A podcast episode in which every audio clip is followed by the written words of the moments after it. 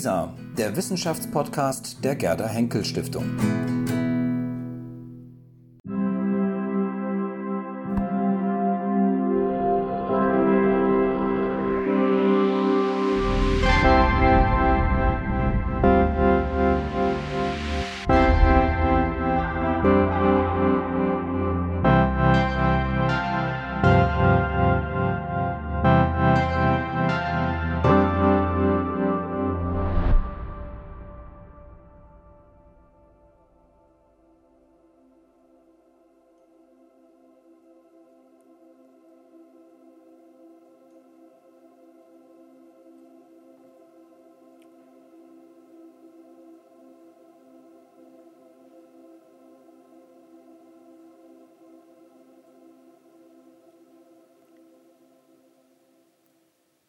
Leben. Wie definiere ich das eigentlich? Es gibt mehr als 50 Definitionen des Lebens. Aber wichtiger ist vielleicht die Frage zu stellen und sie zu beantworten, was ist Leben? Hier kommt eine prominente, berühmte Antwort. Was war das Leben? Niemand wusste es. Niemand kannte den natürlichen Punkt, an dem es entsprang und sich entzündete. Nichts war unvermittelt im Bereich des Lebens von jenem Punkte an. Aber das Leben selbst erschien unvermittelt. Wenn sich überhaupt etwas darüber aussagen ließe, so war es dies. Es müsse von so hochentwickelter Bauart sein, dass in der unbelebten Welt auch nicht entfernt seinesgleichen vorkomme. Zwischen der scheinfüßigen Amöbe und dem Wirbeltier war der Abstand gering, unwesentlich. Im Vergleich mit dem zwischen der einfachsten Erscheinung des Lebens und jener Natur, die nicht einmal verdiente, tot genannt zu werden, weil sie unorganisch war. Was war Leben? Keiner weiß es. Thomas Mann, 1924, der Zauberberg. Seit dieser Schrift, also seit knapp 100 Jahren, haben Heerscharen versucht, die Frage zu beantworten, was Leben ist.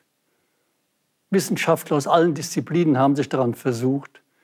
Um ehrlich zu sein, wenn das Leben da ist, können wir es beschreiben. Aber die entscheidende Frage, wie entsteht Leben? Warum gibt es überhaupt Leben? Wie kann sich anorganische Natur spontan die Bausteine einer Zelle spontan zu leben entwickeln? Wir haben keine Antwort darauf. Das ist die zentrale Frage, um die es überhaupt geht. Wie kann sich in toter Materie Leben entwickeln und vor allen Dingen fortentwickeln? Niemand weiß eine richtige Antwort darauf.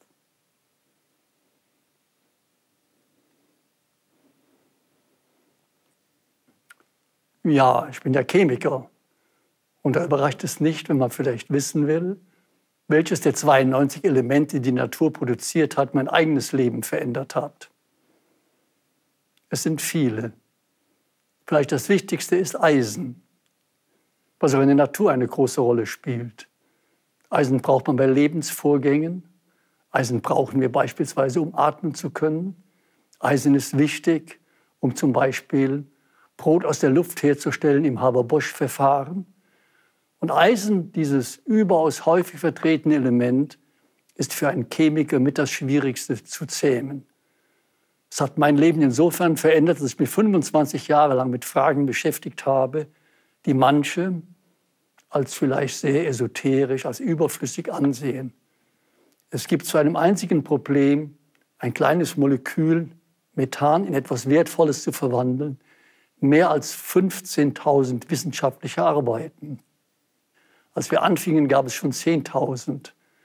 Jeder hätte gesagt, warum willst du dich damit auch noch befassen? Es war die Leidenschaft, etwas zu verstehen, was bisher weitgehend unverstanden war. Das hat mein Leben bis in die Nacht hinein verändert.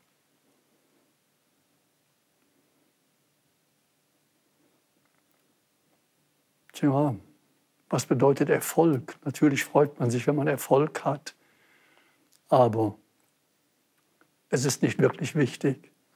Viel wichtiger ist, etwas zu begreifen, etwas wirklich Neues entdeckt zu haben, ein Terrain betreten zu haben, wo vorher kein Fußabtritt war, etwas mit anderen teilen zu können, was man vorher nicht verstanden hat.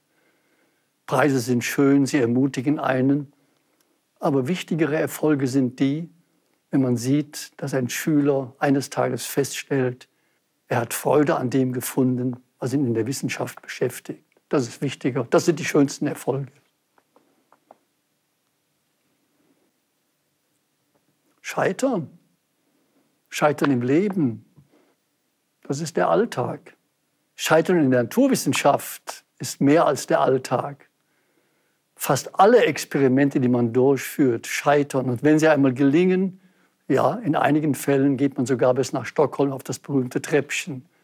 Aber Scheitern in der Wissenschaft ist etwas, was das Natürlichste überhaupt ist, weil eben wirkliches Forschen im Grunde nicht planbar ist. Und Scheitern im Leben, da kann man nur hoffen, im Grunde eine Umgebung zu haben, Partner zu haben, Freunde zu haben, die dann helfen, die Brücken zu bauen.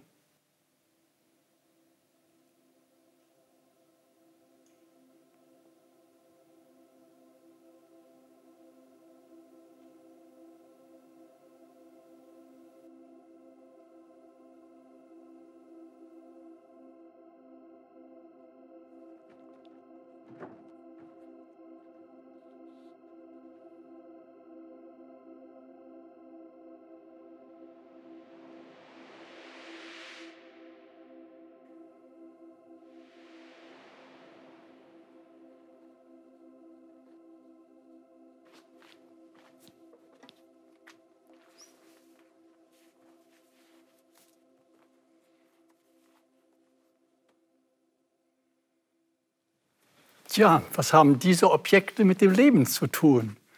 Ein Fußballmolekül, ein Fußball und einer der fünf platonischen Körper, das Dodekaeder.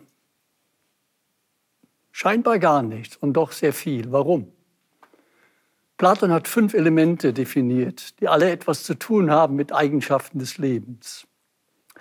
Aber es war 1492 Leonardo da Vinci, der aufgehört hat zu malen und eine Studie veröffentlicht hat, in der er Modelle beschreibt, wie zum Beispiel dieses Dodekaeder.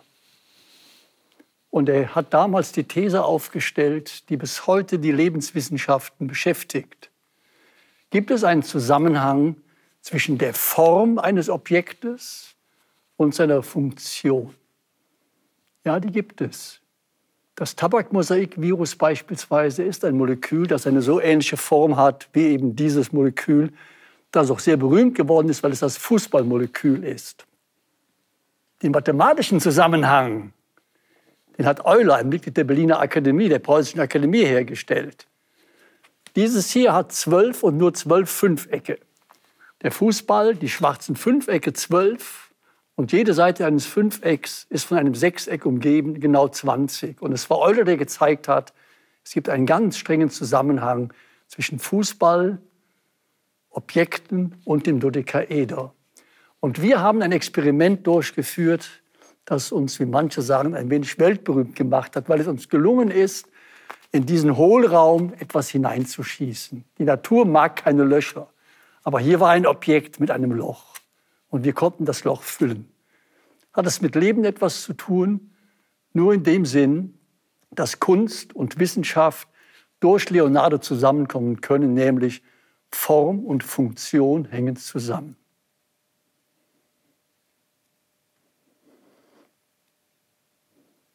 Hm, wann fühle ich mich besonders lebendig?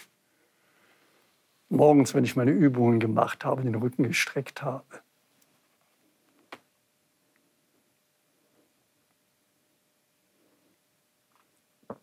Ja, wonach riecht das Leben? Jetzt denkt man an den Roman Das Parfum nach Parfum, aber auch vielleicht auch nach Fäulnis. Und all das hängt wiederum mit Leben zusammen. Leben ist Veränderung. Und Geruchsstoffe sind beispielsweise die wichtigsten Kommunikationsmittel, mit denen Pflanzen und viele Tiere sich untereinander verständigen. Also Leben und Geruch, ja, das hängt zusammen.